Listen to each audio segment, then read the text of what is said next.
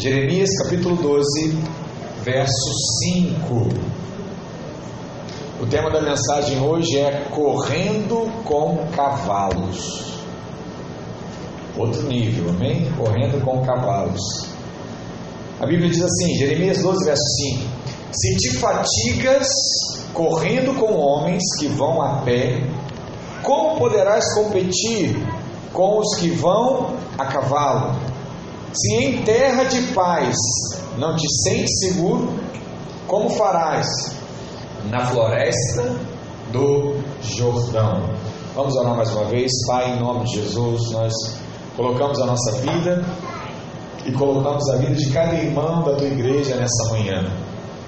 Que a tua palavra penetre ao nosso espírito, traga luz, traga revelação. Que venhamos, ó Deus, nos aproximar mais do chamado e do propósito do Senhor para as nossas vidas. Que tenhamos força para superar todos os desafios que são colocados diante de nós nesses dias, em nome de Jesus. Diga amém. amém. Glória a Deus. Você sabe que Jeremias foi um dos maiores profetas, né? Ele e Isaías são considerados os grandes profetas do Antigo Testamento. E esse texto é uma resposta que Deus dá a Jeremias quando ele está fazendo um, pedido, né? um clamor. E ele faz uma comparação de uma corrida né? de homens e de cavalos. E quando você lê esse texto, talvez a primeira coisa que vai te chamar a atenção é isso, né? Como pode ser um homem competir uma corrida com um cavalo? Eu não sei quem sabe, mas o cavalo ele corre uma velocidade média aí de 60 km por hora. E eu pergunto a você, né? Como um homem poderia vencer o cavalo em uma corrida, né? Acho que nenhum campeão olímpico ali poderia fazer tal coisa.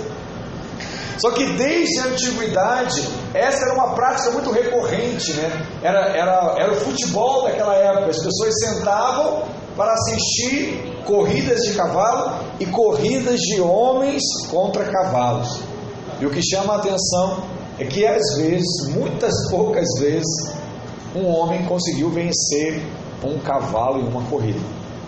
Então era algo muito fora do normal, sobrenatural.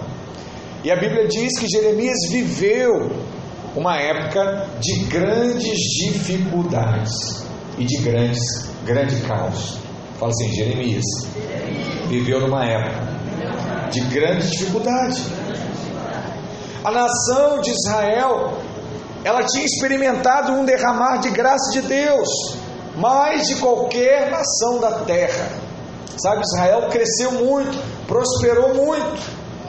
Mas agora o povo vinha vivendo um tempo de apostasia. Quando você lê a palavra, o livro de Reis, você vai aprender que existiram vários reis, poucos reis retos, bons diante de Deus, e muitos reis que faziam tudo errado. Jeremias estava vivendo uma época de reis que faziam as coisas erradas, coisas que não agradavam a Deus, que viraram de fato as costas para Deus. Então, nesse momento, Jeremias ele é chamado por Deus para um ministério profético. Com qual objetivo? Para advertir ao povo se ele não mudasse, chegaria um tempo que na Bíblia é conhecida como o tempo do cativeiro. Reis vieram, conquistaram Israel e levaram o povo de Israel cativo. Jeremias já estava prevendo isso, Deus já havia dito isso a ele, e ele pregava, e ele declarava, e ele profetizava para que o povo tivesse noção que deveria mudar, para que esse cativeiro não chegasse. E por conta disso, o que você acha que aconteceu com Jeremias? Muita perseguição. Porque o povo de Israel estava crescendo, estava feliz, fazia o que queria, Aí vinha um homem dizendo: ó, se continuar desse jeito, vai todo mundo ser, ser preso, levado cativo. Aí eles olhavam para aquele e falavam assim: que doideira, que homem doido, ele está tá louco. Não dá ouvidos para ele, não. O que você imagina quando o rei sabia de uma história dessa de Israel? O que ele pensava acerca de Jeremias? Queria pegar Jeremias. Queria destruir a imagem, a reputação dele. E naquele tempo, Jeremias era um dos poucos fiéis. E qual era o problema? Jeremias estava em crise, porque ele não conseguia entender como Deus o chamara para ser um profeta. E o povo não entendia isso. E o povo falava mal de Jeremias. E o povo era ingrato com tudo aquilo que Jeremias estava tentando advertir. Isso na cabeça dele era muito difícil. E em vários momentos Jeremias reclama com Deus, lamenta com Deus o que está acontecendo. E uma dessas lamentações, dessas queixas, Deus fala para ele. O que, que Deus fala? Jeremias, se os homens te fazem cansar, como é que você vai competir com os cavalos? Cavalo, Apocalipse, cavalo, está associando alguma coisa? Os quatro cavaleiros. Se você não consegue competir com homens, se você fica frustrado por conta de homens, se você pensa em desistir por causa de homens, como é que você vai competir com os cavalos? Como é que você vai competir no reino espiritual? Como é que você vai competir contra principados e potestades se os homens já são capazes de te parar? E é sobre isso que eu quero falar com você nessa manhã. Correr com cavalos fala de um desafio maior para a sua vida. Então, eu quero que você diga para alguém que está ao seu lado hoje, agora pela manhã. Você vai dizer assim para ele: Olha, se a vida não ficar fácil, trate de ficar forte, rapaz. Se o negócio está complicado, ei, oh, seja forte. Se levante, seja forte. Mas eu quero dizer para você: o que significa, pastor, correr com os cavalos? A primeira coisa que eu quero chamar a atenção a você é que correr com os cavalos é aprender a lidar com as injustiças. Diga assim: eu preciso aprender a lidar com as injustiças. Fica claro aqui no texto bíblico que Jeremias entrou em demanda com Deus. O que é entrar em demanda com Deus? É trancar o quarto e reclamar: Deus, o que está acontecendo? Deus, por que, que isso não muda? Por que, que essa situação não é diferente? Eu faço isso diversas vezes, você faz também? Também. E o que, que estava tirando a paz de Jeremias? O que, que, tira, o que, que estava tirando a sua alegria, a sua motivação? É porque ele não achava justo algumas coisas que estavam acontecendo com ele. E isso fica claro quando nós lemos o início desse capítulo, né? o capítulo 12 de Jeremias, quando você lê o início, você vai entender o que, estava acontecendo com Jeremias. Olha, vamos ler juntos. Jeremias capítulo 12, verso 1. Diz assim: Justo és, ó Senhor, quando entro contigo num pleito. Ele está dizendo que Deus é justo, né? Quando eu entro com Ele, Deus vai agir com justiça. Mas ele coloca uma palavrinha aqui, ó, que chama atenção. Contudo, mas, entretanto, falarei, falarei contigo dos teus juízos. Eu sei que você é justo, Deus, mas o juízo, não sei o que está acontecendo.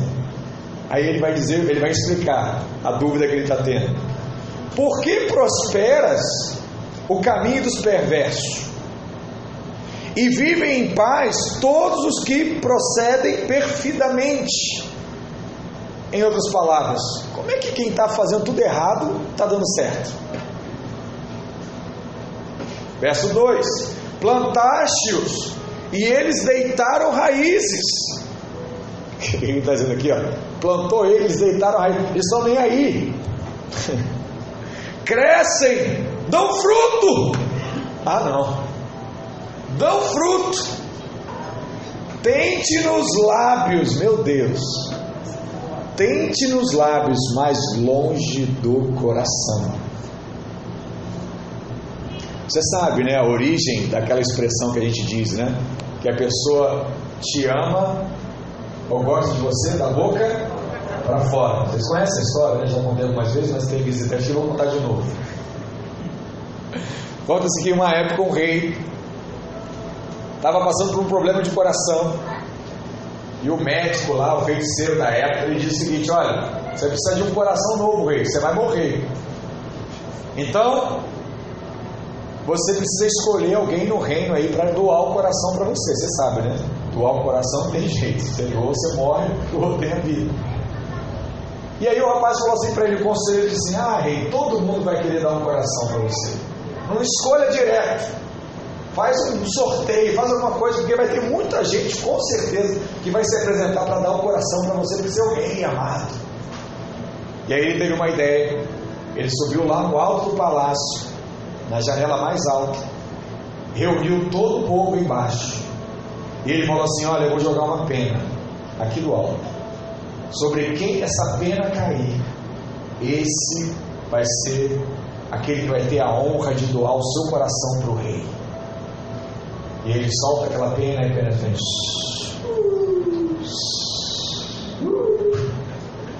Aí está caindo lá sobre a vida do irmão. Aí está lá, né? Fica imaginando a pessoa angustiada, não seja eu, e a pena vindo em direção. Aí quando a pena estava caindo na pessoa, ele estufava o peito e falava assim: Eu daria o meu coração ao rei. E aí ele falava com toda a força! Caía sobre o outro. Aí quando estava caindo, o outro, eu daria o meu coração ao rei. Apenas ia para o outro. E conta a história que as pessoas ficaram fazendo isso por horas. E o coração do rei não aguentou esperar e ele morreu. E daí surge essa expressão, né? Aquele que ama da boca para fora. Biblicamente é Jeremias capítulo 2, verso, capítulo 12, verso 2. Tente nos lábios, mais longe do coração. Fala bonito, ai te amo, Deus, canta louvor, mas o coração não está nisso. Verso 3: Mas tu, ó Senhor, me conheces, tu me provas o que sente o meu coração para contigo. Arranca-os como as ovelhas para o matadouro e destina-os para o dia da matança. Estava chateado, Jeremias. Você consegue ver que está chateado. Olha o que ele está mandando Deus fazer com o povo. Verso 4: Até quando estará de luta a terra e se secará a erva de todo o campo? por causa da maldade do que, dos que habitam nela. Perecem os animais e as aves, por quanto dizem: Ele não verá o nosso fim. Fala a verdade, esse homem aqui estava chateado não? Estava em crise, né? Até a justiça própria está no meio aqui da história. Jeremias, em outras palavras, ele estava falando para Deus que não achava justo as pessoas fazerem coisas mais e se darem bem na vida. Como é que pode? Enquanto aquele que era servo de Deus, não faltava culto, ia para todo encontro, sabe? Acompanhava as pessoas, ligava, visitava, e com ele, ele era perseguido, ele era ameaçado, falavam mal dele. Deixa eu te perguntar uma coisa. Fala a verdade. Vê se essa não é a questão número um, questão milenar de todos os tempos. O que, que todo crente já pensou? Por que prosperam os ímpios? Por que, que aquele cara que não conhece a Deus, ele prospera? Ou dizem, né? Por que, que aquelas pessoas mais se dão bem, pastor? Será que alguém já pensou isso algum momento? Você levantar a mão. Essa foi a primeira queixa de Jó, lá em Jó 21. Ele falou a mesma coisa: olha, como é que vivem os perversos, envelhecem e ainda se tornam mais poderosos. E eu aqui, passando por enfermidade, perdi meus filhos, minha família, perdi tudo. Nunca neguei o teu nome. Essa é a queixa. Asaf, a palavra diz que quando ele se desviou da fé em Deus, foi por conta da mesma coisa. Salmo 73, verso 12, ele diz assim: Quanto a mim, porém, quase me resvalaram os pés, pouco faltou para que se desviassem os meus passos, pois eu invejava os arrogantes. Por que, que ele invejava os arrogantes? Ele diz: ao ver a prosperidade dos perversos. Disse, eu saí da fé. Porque eu faço, não dá certo, o irmão faz tudo errado e prospera. Ah, não, não concordo com isso. Asaf não achava justo servir a Deus, sendo ministro do louvor, ensaiava, chegava aqui no prédio oito e meia da manhã, treinava durante a semana, estava em todos os cultos, ia para a cela, jejuava, ministrava, passou por várias dificuldades enquanto se preparava, mas ele vê lá o ímpio tem tudo. O ímpio tem teclado novo, o ímpio tem banda pronta, o ímpio ganha dinheiro. E eu, nem um elogio sequer ganho, pastor. Ah, não. Assim é muito difícil. A palavra diz isso, porque essa é a grande questão que está no nosso coração. Temos essa dificuldade. E Jeremias ele questiona Deus a esse respeito. Asaf também. E Asaf, ele só sossega. Quando ele entra no templo, ele era o homem da adoração, e ele vê Deus falando com ele o seguinte, uma visão de cinco palavras, né? Que diz o seguinte: Eu vi o fim deles. Aí Asaf acalmou. Eu estou vendo o presente, está dando tudo certo. Mas Deus mostrou para ele qual é o fim daqueles que não têm Deus no coração.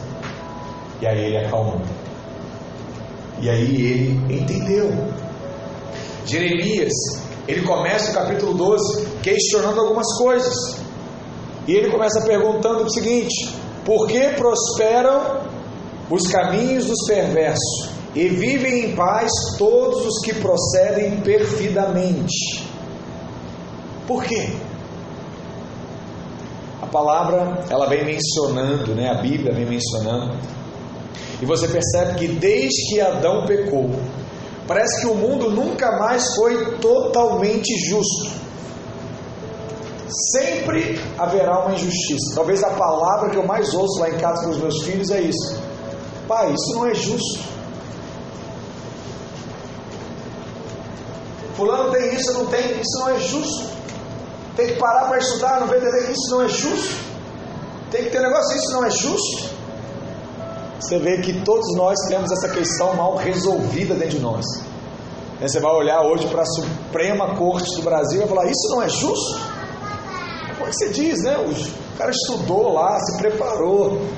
Né? A pessoa tem que ter mais conhecimento para tomar uma decisão, você ainda acha que não é justo. Por quê? Porque não importa a idade. Esse conceito está lá guardado em nosso coração. E a gente percebe isso na própria Bíblia. Por exemplo, Caim era mau, Abel era bom. Abel morre e Caim vive um tempão. É justo isso? Ah, não é, Não é. Qual foi a resposta de Deus a Jeremias? A resposta de Deus, ei, presta atenção nisso. Deus normalmente não te dá uma receita. Deus te faz uma outra pergunta, para a pergunta que você faz aí. Porque Deus é o mais sábio de todos. Aí Deus faz o que? Outra pergunta a ele. E Deus fala: Ei, Jeremias, se te fatigas correndo com homens que vão a pé, como poderá competir com os que vão a cavalo? Se em terra de paz, Israel estava em paz naquele momento, se em terra de paz não te sentes seguros, como farás na floresta do Jordão? Né, um lugar ainda que não foi conquistado. Como vai ser? Em outras palavras, Deus está falando, ei Jeremias, se você se sente aflito, porque aparentemente quem faz o mal se dá bem, e o que faz o bem se dá mal, você não está pronto para correr com os cavalos ainda. Você não está pronto para um outro nível que eu quero te levá-lo. E o que, que nós aprendemos com isso? Que as aparentes injustiças não deveriam te parar. A maioria das pessoas para quando lidar com uma injustiça. Se viu diante de uma injustiça, você para, desiste. O que, Deus está querendo fazer com você hoje? Te levar para um outro nível. Eu quero te contar uma outra ilustração de um fazendeiro que colecionava cavalos.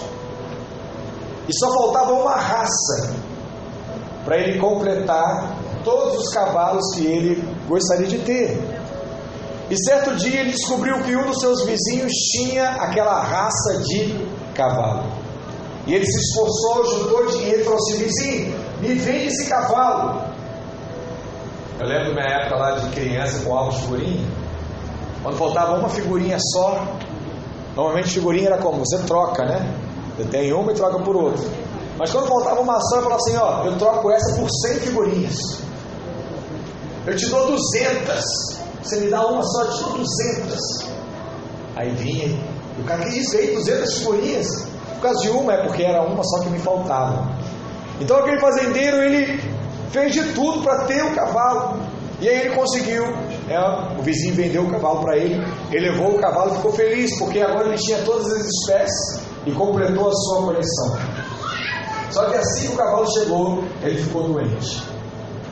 E aí aquele homem preocupado chamou o veterinário e falou: veterinário, vem cá, salva o meu cavalo, ele está doente. E o veterinário deu um remédio e falou assim: olha, se em três dias esse remédio não surtir efeito, esse cavalo vai precisar ser sacrificado, porque senão o vírus desse cavalo vai, pode passar para outro, os outros. E aí você vai perder todos. E aquele homem muito triste, mas esperançoso, ele deu o remédio. E naquela fazenda tinha um porquinho. E o porquinho estava lá perto da família. E o porquinho ouviu a história toda. E ele falou o seguinte: olha, se o cavalo não se levantar no terceiro dia, ele vai morrer. E aí o, o, porquinho chegou pro cavalo e falou assim: ei rapaz, levanta! Se tu não levantar, eles vão te matar. Vambora! E o cavalo. Uh. cavalo nada. Aí o veterinário veio no segundo dia. Deu de novo a vacina. E o cavalo. Nada. E o porquinho vinha assim, cavalo, rapaz, eles vão te matar, você tem que levantar, rapaz. Levanta, cavalo. E nada do cavalo reagir.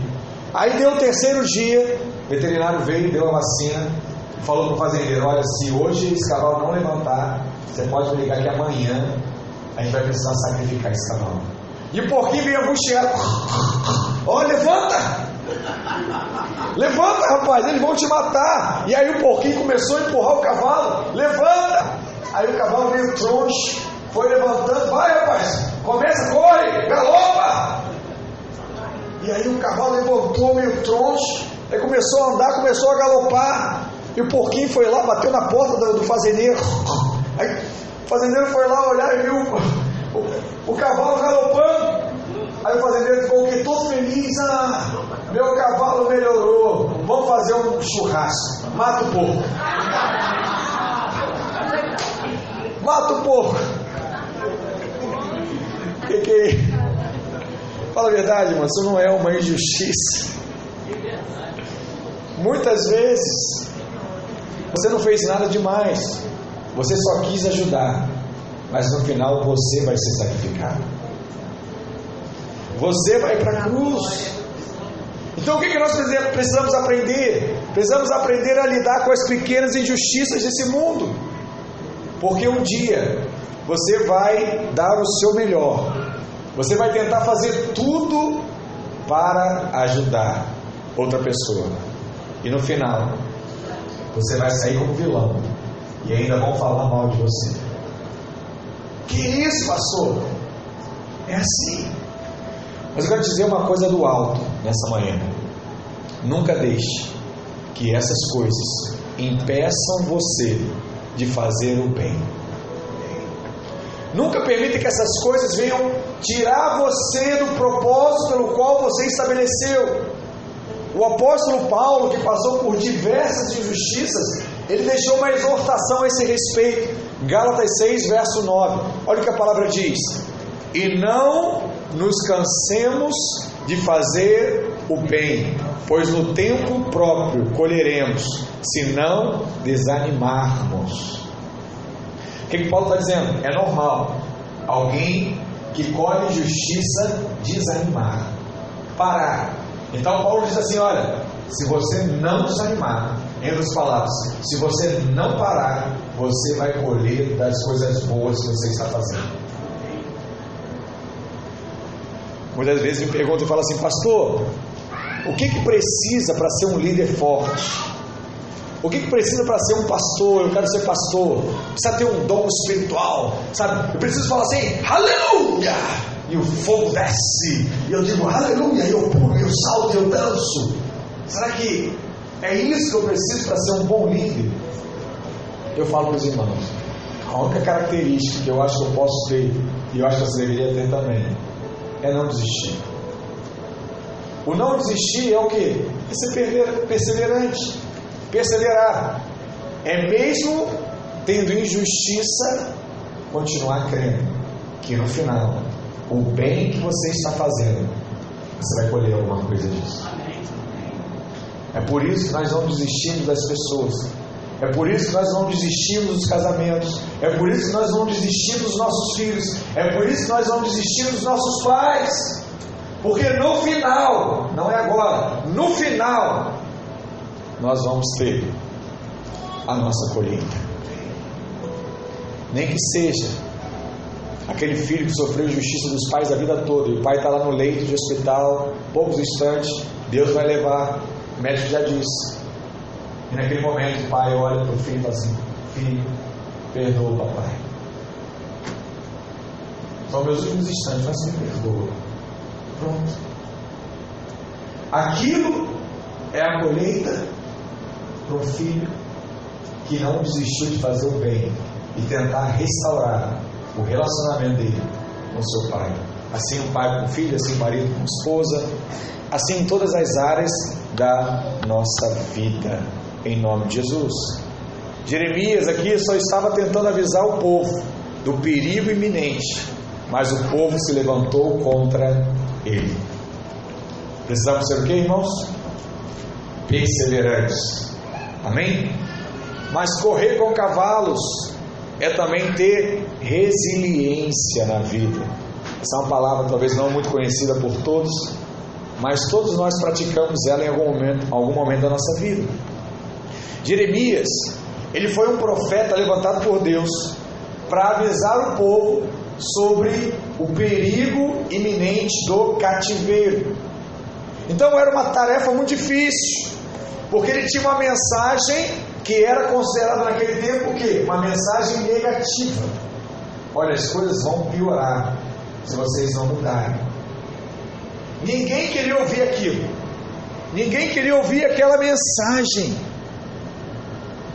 E o povo de Israel tinha acabado de passar por um tempo de conquista com Davi, Salomão. A arca da aliança tinha voltado e eles sabiam que se a arca estava lá, Deus estava lá. E como é que Deus, que venceu tantas guerras, ia deixar eles serem vencidos?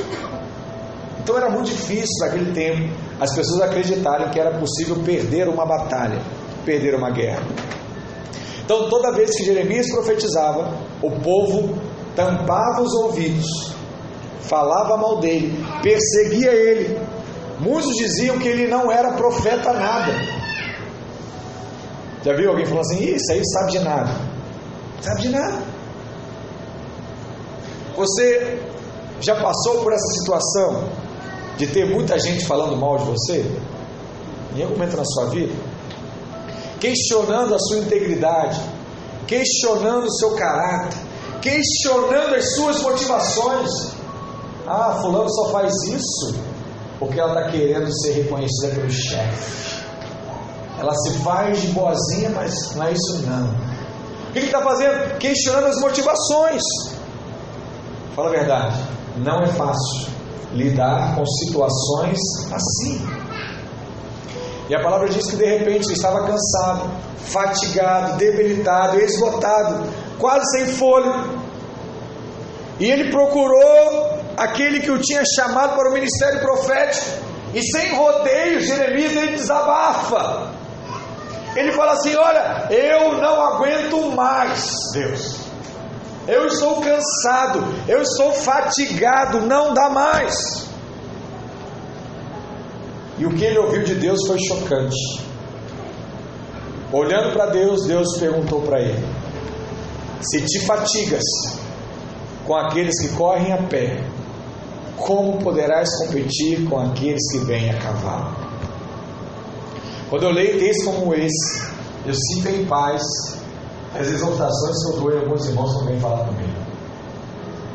Meus irmãos vêm falar assim: Ah, pastor, estou tão mal, acho que ele quer que eu passe. Né? Às vezes a mão na cabeça fala assim: Não, deita aqui. Vai piorar mais um mas Deus é contigo. Estou começando a aprender a fazer os passos aqui do que quando eu estou na, na palavra de Deus. Você chama, chama a existência, não do homem que está diante de você, mas do Deus que está dentro do homem que está à sua frente. Com certeza, quando Deus falou com ele, Jeremias deve ter tomado um grande susto. O primeiro susto foi porque ele não sabia que ele era um corredor. Né, ele achou que era um profeta. O corredor, eu. E muito menos ele não sabia que estava numa corrida. E em segundo, porque ele não sabia o que ele tinha pela frente, uma segunda corrida. E essa segunda corrida era muito mais desgastante do que a primeira. Deus está falando para ele: olha, filho, está puxado agora, mas eu estou te preparando para outra. É isso mesmo que você quer? Você está entendendo essa mensagem? Sabe por que Deus age assim? Porque muitas vezes nós não estamos preparados para aquilo que Deus vai fazer na nossa vida. Muita gente me pergunta e fala assim, pastor, qual é o propósito de Deus para a minha vida? O que, que Deus quer de mim? Às vezes é essa crise, né? O que, que Deus quer de mim? Me fala, pastor, eu não consigo ver. Eu fico imaginando assim, né? Se Deus mostrasse agora o que Ele vai fazer de fato com você, você tinha desistido há muito tempo. Você vai falar, eu? Dou conta não. Fazer isso aí? Estou fora. Então Deus já sabe que você não tem fé ainda para entender tudo que Ele vai fazer com você. Então o que Ele faz? Ele faz aos poucos. Ele vai dando em medidas. E a partir do momento que você responde a Deus, ele aumenta a medida. A partir do momento que você responde a Deus, ele aumenta a medida. A que você responde a Deus, ele vai aumentando essa medida. Por quê, pastor? Porque Deus jamais dará provação ou tentação do que você não possa suportar. É palavra de Deus. Aí você fala assim: Ah, eu queria tanto fazer mais para Deus, eu queria tanto viver mais para Deus. É simples. Vence as pequenas limitações que estão diante de você hoje. Vence uma de cada vez e você vai ver o que Deus vai fazer com você. É como se nós soltássemos um balão com uma corda.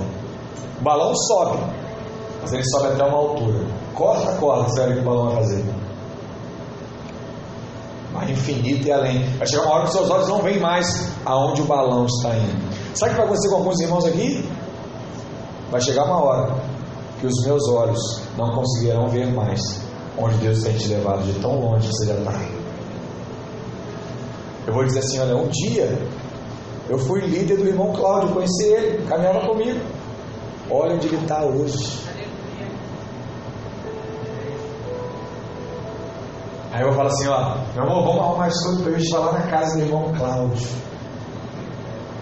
É, mas ó, bota as malas aí, porque a viagem é longa. Né? Pegar um avião, vai para um outro continente, voltar lá, casa grande, precisa nem de hotel tem quarto só pra gente. Ó. Oh. Ih, aniversário da Isabela. Deu a passagem pra gente, meu irmão, a família toda. É só embarcar. Que isso, hein? Que isso, irmãos. Sabe? Agora, se Deus te mostrasse isso hoje, você ia falar o quê? Não, como é que eu tenho isso tudo? Como é que Deus vai prosperar esse ponto? Vou roubar o banco. A gente não sabe. Mas Deus já está planejando coisas grandes ao nosso respeito, irmãos. Se você está angustiado hoje com uma pequena dívida que você tem para pagar, como é que Deus vai te colocar em grandes negócios, onde a dívida não vai ser de mil reais, nem de dez mil do seu cartão, a dívida é de um milhão. E você diz assim: como? Faz um teste, irmãos. Tem um site chamado Fundamentos. Você vai entrar lá e você vai colocar uma empresa que você considera, assim, essa empresa eu respeito. Se eu pudesse, eu queria ser o dono dessa empresa. Coloca lá nesse site Fundamentos e você vai ver lá a dívida da empresa. Aí você fala, pastor, essa empresa que eu queria ser o dono tem a dívida de um milhão de reais? Tem. Mas tem um caixa de 500 milhões. Mas tem a dívida de um milhão. Será que você dá conta de ter uma dívida de um milhão? Tem que pagar mês que vem, ó, um milhão dos fornecedores. Será que eu tenho coração para isso? Quem tem, Deus vai colocar. Quem não tem, vai dar ainda a dívida de 10 reais, vai ficar em crise. 50 reais semana que vem, Ih, caramba, não dá. É igual aqueles irmãos que ficam em crise com dízimo, né? Ai, pastor, dízimo, né? Um absurdo. O irmão deu um milhão de dízimo. Que absurdo. Se o irmão deu um milhão de dízimo, porque está ganhando 10 milhões de reais. A proporção é sempre a mesma. Tem gente que fala assim, eu jamais daria um dízimo de um milhão, não sabe o que ele está falando. Você tem noção que ele está rejeitando os outros 90%? É muita loucura isso. A mesma coisa da dívida a dívida aumenta. Porque a arrecadação sua vai aumentar muito. Amém. E os riscos aumentam. Meu filho hoje está me perguntando isso, falou assim, papai, como é que ele pode ganhar mais dinheiro? Eu falei assim, você ganha mais dinheiro quanto mais você arrisca.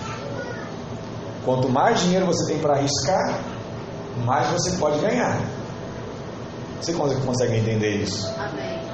Então imagina lá que eu tenho 100 mil reais. Eu posso pegar esse dinheiro e abrir um negócio. É um risco? Claro, o negócio pode dar errado e quebrar em três meses. Eu vou perder os 100 mil reais. Mas se ele, dá, se ele der certo, eu vou ganhar 100 mil reais de volta rapidamente e a loja vai começar a dar muito dinheiro. Mas é um risco. Agora, se eu tenho só 10 reais, eu posso comprar bala e ganhar 15 reais. Eu vou ter o retorno? Vou. Mas é só 15 reais. Entende o que eu estou falando? Quanto mais você aplica, se der certo, mais você ganha. Se der errado, mais você perde. A mesma coisa com pouco dinheiro. Você arrisca, você vai ganhar também, pouco. Ou vai perder, pouco. Amém? Então Deus estava querendo trazer algo ao coração de Jeremias. E se você hoje está angustiado porque tem uma pessoa criticando como que você pode ser levantado né, como líder, como alguém que conduz pessoas dentro da igreja. Você pode ter certeza. Dentro da sua própria família vai se levantar pessoas para te criticar. Quem é você? Eu vejo como você fala com a sua esposa. Eu vejo que os seus filhos são isso e aquilo. Você sabe, né? Filho é a primeira coisa a ser atacada em qualquer área. Você vê isso na própria política. Quer mexer com alguém, pega os filhos. Entendeu? Quer mexer com alguém dentro da igreja, pega os filhos. Como é que pode, pastor? Tá lá, fala bonito e tal, os filhos olha lá, ó. Não seguem o que o pai fala. Absurdo, né?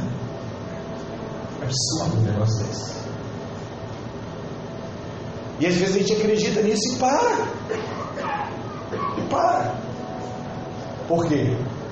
Se o filho não está respondendo de acordo com o que o pai queria responder, é porque o pai falhou. Então, se o pai falhou, então quer dizer que quem faz a obra é o, é o homem, não Deus. E essa questão de toda hora volta à nossa mente. Quem faz as coisas não é o homem. O homem só conduz, o que Deus está fazendo. Pastor, mas eu estou olhando, tudo anda errado. Acabou? O filho está vivo? Ora. Ora. Até o último instante. Para que Deus faça o milagre. Deixa eu te falar. Nós temos que estar preparados para o amanhã. Quantas vezes você ora pedindo a Deus coisas grandes, portas abertas, oportunidades. E aí, quando vem a primeira dificuldade, a terra balança, o mar agita e você já pensa em desistir. Quantas vezes, como Jeremias, você diz: Eu vou parar. Vou parar por quê? Porque não vale a pena o que eu estou fazendo. Não vale. Eu faço, faço, faço e não vejo resultado. Deixa eu te falar. Como é que Deus vai te colocar em lugares mais altos? Se você ainda não aprendeu a superar os obstáculos mais baixos. Se as pequenas coisas ainda te limitam, como é que Deus vai te levantar mais? Porque o desafio que você está enfrentando hoje, ei, presta atenção nisso. O desafio que você está enfrentando hoje é o seu treino para as conquistas que o Senhor tem para você. É o treino. Você precisa estar o que? Pronto. Porque quando você é pequeno, as pessoas te criticam. Mas quando você crescer, dezenas de pessoas vão te criticar. Hoje é só sua família. Cresce você vê o que vai acontecer. Vizinho, primo, colega. Uma porção de gente. Por isso, não adianta pedir coisas grandes para Deus se é a primeira crítica que você recebe, se é a primeira calúnia que você ouve, te desanima. Porque não adianta pedir coisas grandes se você tem medo de enfrentar as pequenas lutas. Você sabe quais são as pequenas lutas desse mundo? A primeira delas, a crítica. Se você for uma maçã, vai ter sempre gente que gosta de banana. Acredita em mim crítica para muita gente. Calúnia. O que vão pensar de mim? E agora, pastor, estou falando isso, isso. O que, que vai ser da minha vida? Eu estou destruído, arruinado. Você fez isso, filho? Não. Por que você está preocupado? Calúnia. Tenta parar. E o medo do fracasso. O que, que é o medo do fracasso? Eu comecei. Estão me criticando, caluniando, eu não vou dar certo. Então o medo de fracassar te faz parar. A gente quer lugares altos, a gente quer crescer, a gente quer ter conhecimento, ser conhecido. Mas nós temos medo de sermos criticados nas pessoas. E hoje, na linguagem de hoje, né, nas mídias sociais. Filho, cresceu, vão te criticar. Não quer ser criticado? É só não postar nada. Botou tua foto lá, deu sua opinião. A crítica virá. Ah, fico, eu fico admirado né, com os artistas. Eles ficam chateados porque o pessoal está criticando que a opinião que eles deram. Filho. Botou, só quer receber elogio? Não bota. Está pronto para sofrer crítica? Bosta o que você acha e depois se defende, se achar que tem que se defender, ou então deixa para lá. Mas você precisa aprender a lidar com isso. Uma vez perguntaram a um homem bem sucedido, falaram assim para ele: Olha, como é que você faz quando as pessoas lhe enviam e-mails com críticas cruéis? O que, que você faz? Sabe o que o homem falou? Simples, eu não leio. Não leio. Você sabe quando você vê um texto, você já sabe qual vai ser o final do texto? Já recebi vários textos assim. Quando eu recebo um texto, eu já sei qual é o final, no início, na introdução, eu já paro. Vou ler nada. Vou puxar minha alma para quê? Aí a pessoa vai falar assim: Ei, leu? Não. Vai ler quando? Não sei. Não quero ler isso. Se eu tiver mais liberdade, eu ainda falo assim: vai me fazer bem ler esse negócio? Você escreveu para mim? Ah, não, pastor, eu queria que você ouvisse tal coisa. Eu falei, ah, tá bom. Então não quero ler não. Sabe qual é o nosso problema? É que a gente lê as críticas. E vou te falar, a gente lê diversas vezes. Você não lê uma vez só, não. Você lê, aí fala, deixa eu ver de novo se foi isso mesmo que ele quis dizer. Aí não foi isso mesmo. Aí passa a tarde, você pega e lê de novo. Aí passa um dia, você lê de novo. Sabe o que você aprende? Que aquilo que te faz mal, você não para de ler. Impressionante isso. Mas na maioria dos casos é assim que acontece. Eu quero te falar uma coisa: pare de ler coisas ruins. Pare de seguir coisas que te fazem mal. Porque o propósito de Deus para a sua vida é maior do que as críticas, é maior do que a calúnia e é maior do que o seu medo de fracassar. Hoje nós estamos com muitas histórias, eu vou te contar mais uma. Essa daqui é uma das que eu mais gosto. Sempre que eu vou pregar em outra igreja, eu conto essa história para quebrar o gelo nessa mensagem. Mas conta que havia um formigueiro. E naquele formigueiro, né, próximo àquele formigueiro, tinha um pó de mel muito grande. E o sonho da formiga era chegar no topo daquele pote e experimentar aquele mel doce. E o que acontecia? Nenhuma formiga conseguia subir daquele pote, porque o pote era muito alto. Então ela subia, subia, subia, subia e quando chegava muito alto caía. E volta e meia alguém treinava e dizia assim: Olha, eu vou conseguir para tentar subir.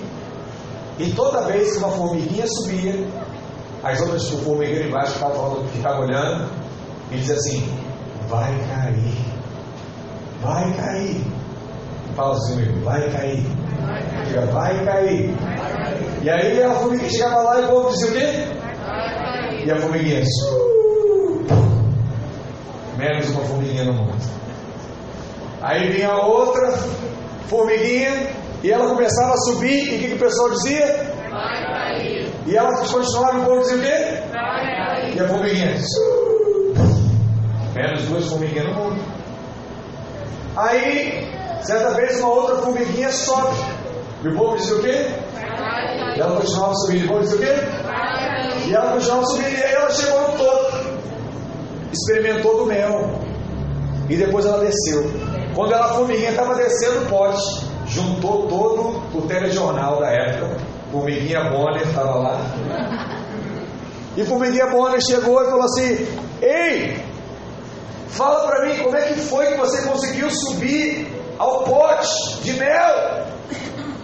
E aí, assim que ele fez a pergunta, o irmão da formiguinha que conseguiu chegou e falou assim: Não pode perguntar para mim. Fala, mas foi você que subiu, foi ela. Não, eu sei, mas tem que perguntar para mim. Ah, mas por que eu tenho que perguntar para você? Não, filho, porque ela é surda. Então, eu sei falar linguagem de sinais, aí você me pergunta, eu falo com ela e eu te respondo o que ela falou. Qual é a moral da história? Por que, que ela conseguiu subir e chegar até o fim? Porque ela não ouviu o povo dizendo: vai cair, vai cair. Você sabe qual é o único poder que a crítica tem de fazer? É você cair. Quer crescer? Aprenda a colocar tampões nos seus ouvidos para que você possa avançar. Por isso, se você vive numa família e que você quer que a sua família cresça, o que você precisa parar de fazer? Criticar. Quer ser feliz? Pare de criticar. Pare de reclamar. Não cutuca quem está do seu lado. Também é igual aquela, é igual a história do do homem pai do enxado. Já viram essa? O homem pá é aquele que quando ouve uma coisa, ele pega a lá e joga para trás. Ele está querendo dizer, olha, essa mensagem é para você, hein? Não é para mim não. O enxado é o quê? Aquele que pega a, a terra e puxa. Não, isso é para mim. Essa palavra é para mim. Isso acontece muitas vezes no culto. Você ouve uma palavra cutuca. É para você. Mas Deus está falando, não, não é para ele, é para você. Pega a enxada e puxa essa mensagem. Sabe uma outra coisa legal aqui? É que quando Deus vê o problema de Jeremias, como nós falamos, ele faz uma outra pergunta. Então o que, que você aprende no relacionamento com Deus? Que para Deus não existe o que existe nesse mundo, que é o que? O vitimismo. Deus não trata ninguém como vítima. Deus não diz para Jeremias, coitado de você, rapaz, deve estar difícil mesmo, né? Você fala, você fala que eu estou mandando e o povo te critica. E o povo fala mal de você, vem cá, Jeremias, senta no meu colo aqui, descansa. Deixa eu fazer um, um aconchego em você. É isso que Deus faz? Não. Sabia que tem muito irmão na igreja que fica chateado com o pastor porque ele quer só um aconchego. O pastor fala, não, filho, te dá um desafio maior. Princípio de Deus. Jeremias ali só queria ser ouvido, só queria reclamar, só queria que alguém passasse a mão na cabeça dele. E Deus falou assim: Ô Jeremias, tá difícil agora? Tá em paz? Você não quer mais não? Você não quer avançar e ir mais, mais longe? Nossa geração é muito sensível a tudo. Hoje, muitos vão trabalhar numa empresa e quando o chefe chama a atenção, sabe o que eles fazem? Pede demissão. Ah, meu chefe foi injusto, vou embora. É, vai embora. Tá difícil arrumar emprego hoje, vai embora mesmo. Não aguenta uma pressãozinha. Tem um irmão caminhou conosco, ele trabalhava numa empresa, ele ganhava 10 mil reais. É um bom salário? 10 mil reais. E aí, o gerente dele teve que sair. E aí ele foi para a vaga do gerente. Passou a ganhar 15 mil reais. Só que ele conhecia o supervisor do gerente. O cara era uma mala. Perseguia mesmo, perturbava. E aí, já entregou? Tá pronto? Não sei o que. Só vai sair quando terminar. Ah, Você sabe o que ele fez? Ele falou: Eu não quero mais ser o gerente, não. Eu quero voltar a ser o funcionário. Não quero, preciso passar por isso.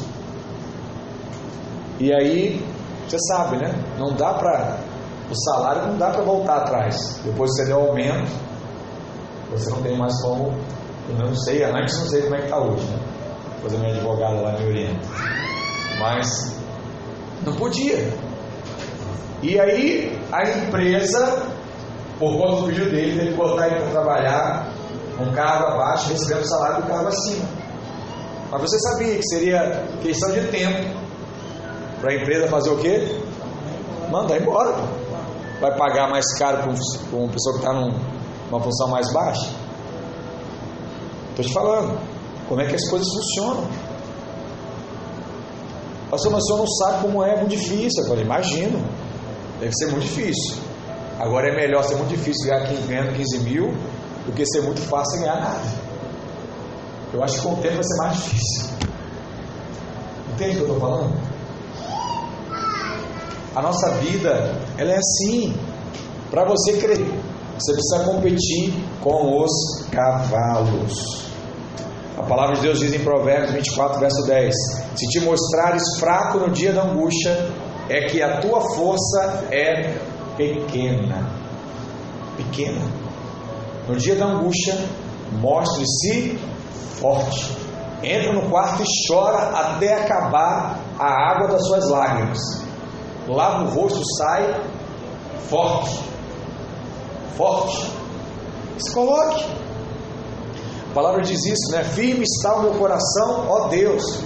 Cantarei e entoarei louvores de toda a minha alma. Eu vou continuar, eu vou subir, eu vou avançar. Em nome de Jesus. E para encerrar, para correr com cavalos, eu preciso ter perseverança. Esse é um bom versículo para desafiar aqueles que estão tentados a desistir. Porque se não podemos enfrentar pequenas dificuldades, como é que nós vamos enfrentar as grandes dificuldades? Jamais. Se por conta de críticas e problemas pequenos nós paramos, Deus não vai te colocar em coisas grandes, porque Ele sabe que você não vai ser capaz de suportar, e aí Ele não vai colocar. Entenda isso.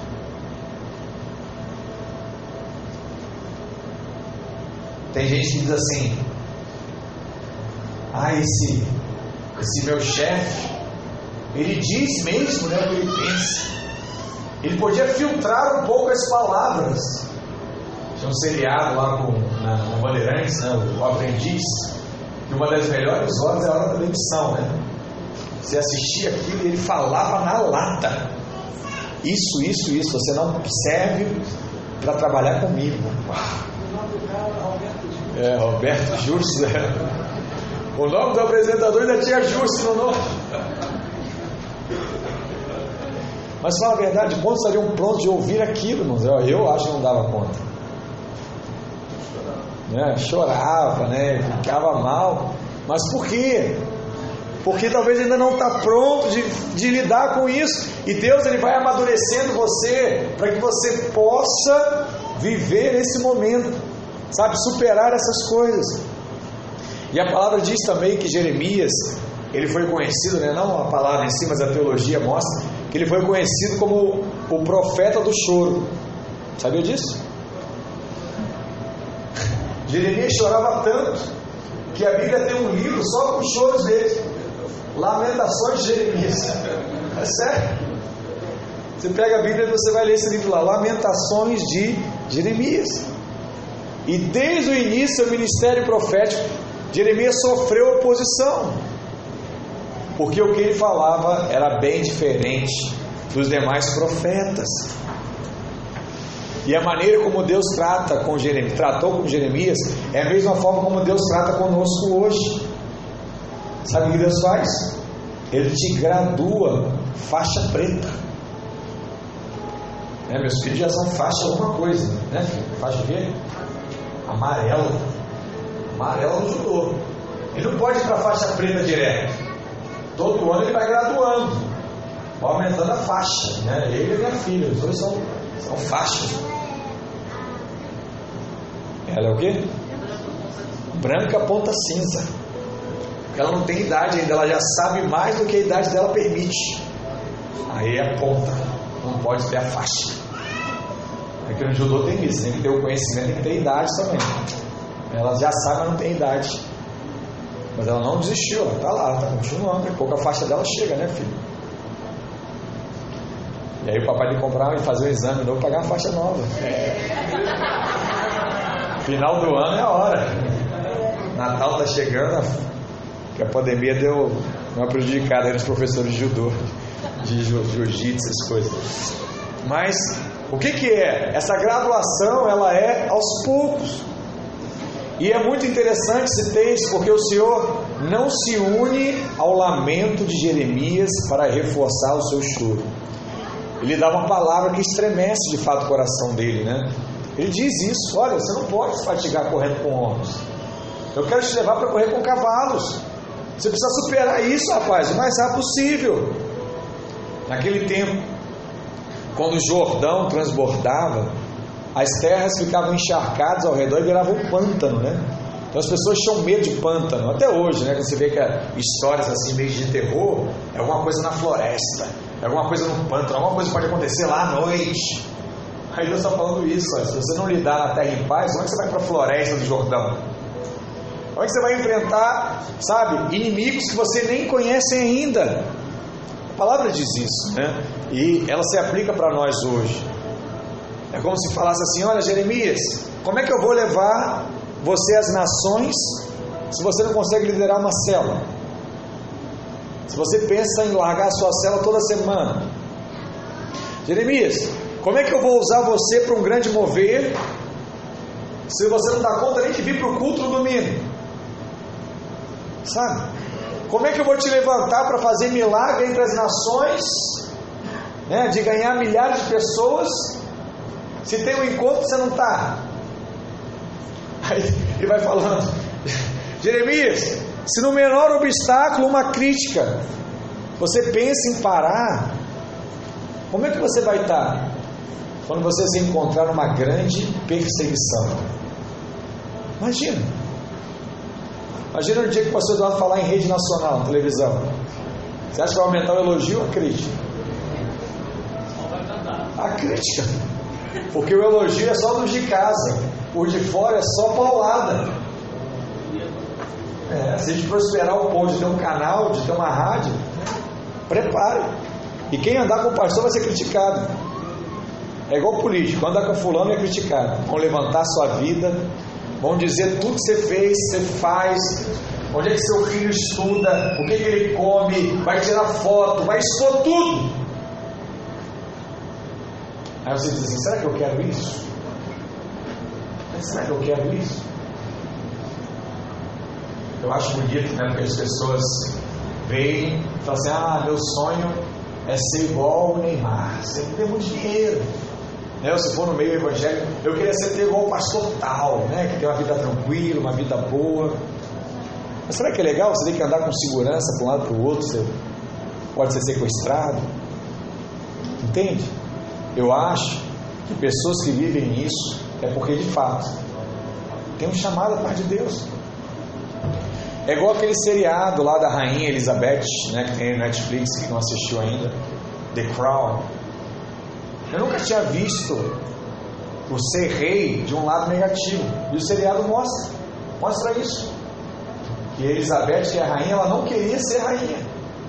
Porque o ser rainha atrapalha o casamento, atrapalha filho, atrapalha a sua liberdade de ir de um lado para o outro. Você tem que cumprir uma agenda, tem que fazer uma opção de coisa. E ele mostra aquilo de fato como uma vontade soberana de Deus. E é muito interessante você aplicar isso à vida, à vida da igreja. Porque você entende que o ser pastor, que ser líder, parece que é bonitão, parece que é status, mas é uma pressão muito grande.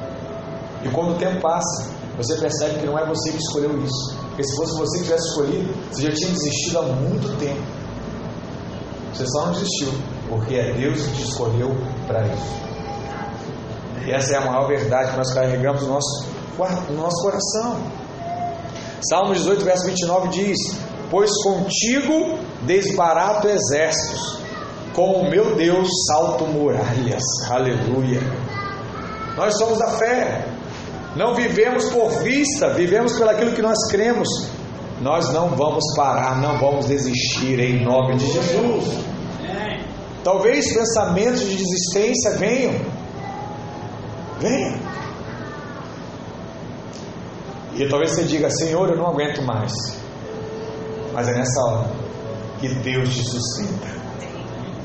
Deus te sustenta. E Deus faz grandes coisas. Eu quero dizer para você nessa manhã: não desista. Não é hora de parar. Continue caminhando em direção àquilo que Deus colocou no seu coração e aquilo que faz queimar, que você espera que aconteça o mais rápido possível. Esse é o desejo de Deus.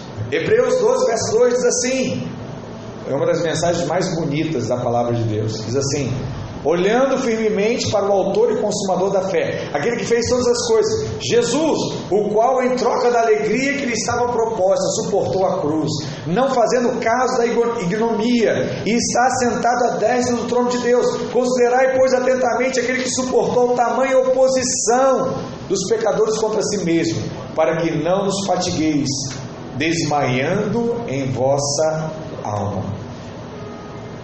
A primeira coisa que você aprende quando você corre é o que? Não olha para o chão. Quem já tentou correr aqui ouviu isso. Não olhe para o chão. Olha assim, coloque a sua vista no horizonte, porque se você olhar para o chão, ou se você olhar para algum objetivo, você vai achar que está muito longe e vai desistir. Se alguém, se alguém precisar fazer um teste físico aí para algum concurso, guarda isso no seu coração. Não olha para o chão. Corre. Olha aquele filme do Forrest Gump, né? Corre, corre, corre. Corre. Ah, não estou aguentando mais. Corre, corre, continua correndo. Você vai chegar. Porque se você olhar, você quer parar. Se você olhar para o seu corpo, você quer parar. Se você olhar para o chão, você quer parar. Então, para quem eu preciso olhar? Para o objetivo maior. Qual é o objetivo maior? A medalha, a coroa, o próprio Deus. E sabe qual é a mensagem do Senhor para você hoje? Corra, pare de andar devagar. Para de ficar caminhando, trotando, vai correr. Para de arrastar os pés. É tempo de correr com os cavalos. Alguém aqui já teve peixinho de aquário? Peixe beta, né? Que só come os outros, sem. Mas eu, eles, eles vivem lá. Você já viu que o peixe não fica batendo no vidro do aquário? Ele se acostuma. E ele não fica lá, e pum, bateu, né? igual a gente com espelho. Pega um vidro transparente com a gente vai ver, tá andando para nem olhar o vidro, pum, volta e meia um bate ali quebra um vidro como esse. Por isso, dá a dica, viu? Não bota um vidro muito transparente na sua casa. Bota um vidro mais lá descolorido, ou então faz o que a maioria faz, né? Não limpa, ele fica sujo, aí.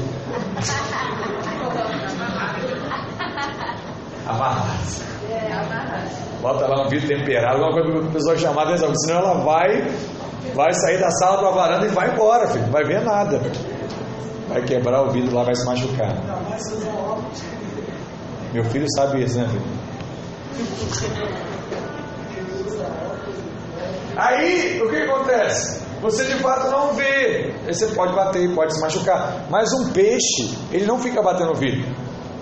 Ele se acostuma com aquele ambiente. Se você pegar o peixe e colocar ele de volta no, no lago, ele morre. Porque ele não sai daquele pedacinho que ele está ali e vê os peixes maiores e não foge. E ele é alcançado. Sabe por quê? Porque uma mentalidade pequena ela te limita. Quer crescer, muda a mentalidade, muda o seu coração, o seu entendimento. Sabe por quê? Porque nós não fomos feitos para sermos como peixe de aquário, nem para vivermos confinados em uma terra de paz apenas. Nós somos chamados para desafios maiores. Deus tem desafios maiores para você. A queixa de Jeremias, capítulo 12, naquele dia ele disse: Olha, hoje será o meu último culto. Hoje será a minha última oração. Hoje eu vou desistir do meu ministério de profeta. Mas quando ele aceitou correr com os cavalos, sua história continuou por mais 40 capítulos. Nós estamos no capítulo 12. Jeremias poderia ter desistido no capítulo 12 ele andou mais 40 capítulos. Sabe por quê? Ele acreditou que Deus era com ele e que coisas maiores estavam por vir. Sabe o que você precisa para sua vida? Ter esperança que coisas maiores virão.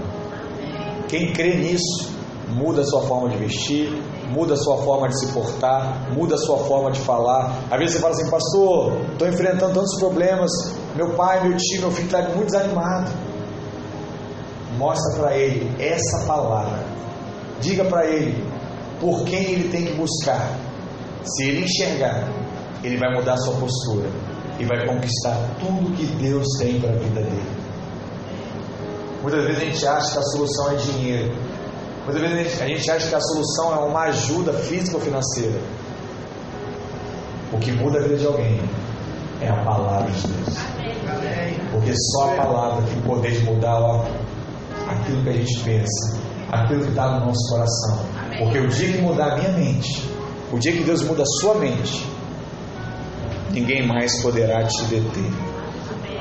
Provérbios 24, verso 10 diz, né? Se te mostras fracos no dia da angústia, a tua força é pequena.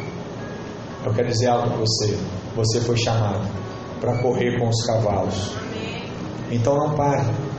Deus tem coisas maiores para a sua vida. Em nome de Jesus. Jeremias 1,19 diz assim: para encerrar, nós vamos orar. Pelejarão contra ti, mas não prevalecerão, porque eu sou contigo, diz o Senhor, para te livrar.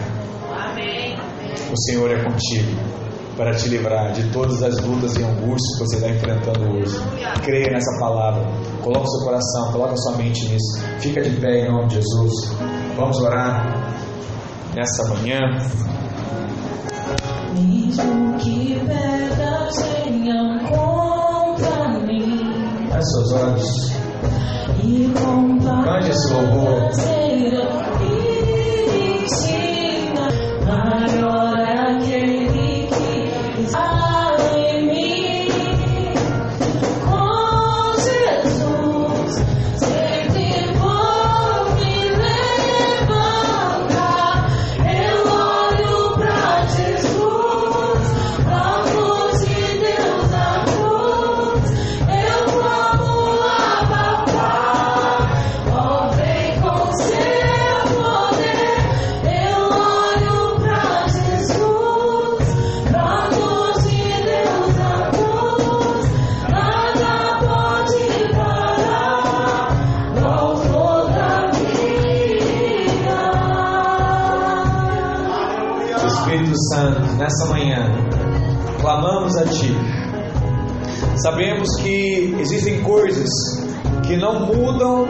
Só porque nós queremos que mude, mas existem mudanças que pertencem ao Senhor. E nessa hora decidimos não fazer pelo nosso esforço ou pelo nosso querer, mas que seja feito pelo poder do Teu Espírito. Que haja mudança, que haja transformação em nome de Jesus. Toma nossa vida, nos leve a avançar, nos leve a crer que tudo aquilo que nós estamos enfrentando hoje é apenas um teste para as bênçãos e vitórias que o Senhor tem para a nossa vida, em nome de Jesus. Em nome de Jesus, conduz a vida de cada um dos seus filhos, ó Deus. Pai, retira todo medo, angústia, incredulidade nessa hora e enche-nos de fé, e enche-nos de fé, que possamos olhar para Ti, olhar para a Tua cruz, porque em Ti temos esperança, em Ti somos guardados, em Ti somos fortalecidos, em nome de Jesus, em nome de Jesus. Vamos cantar mais uma vez.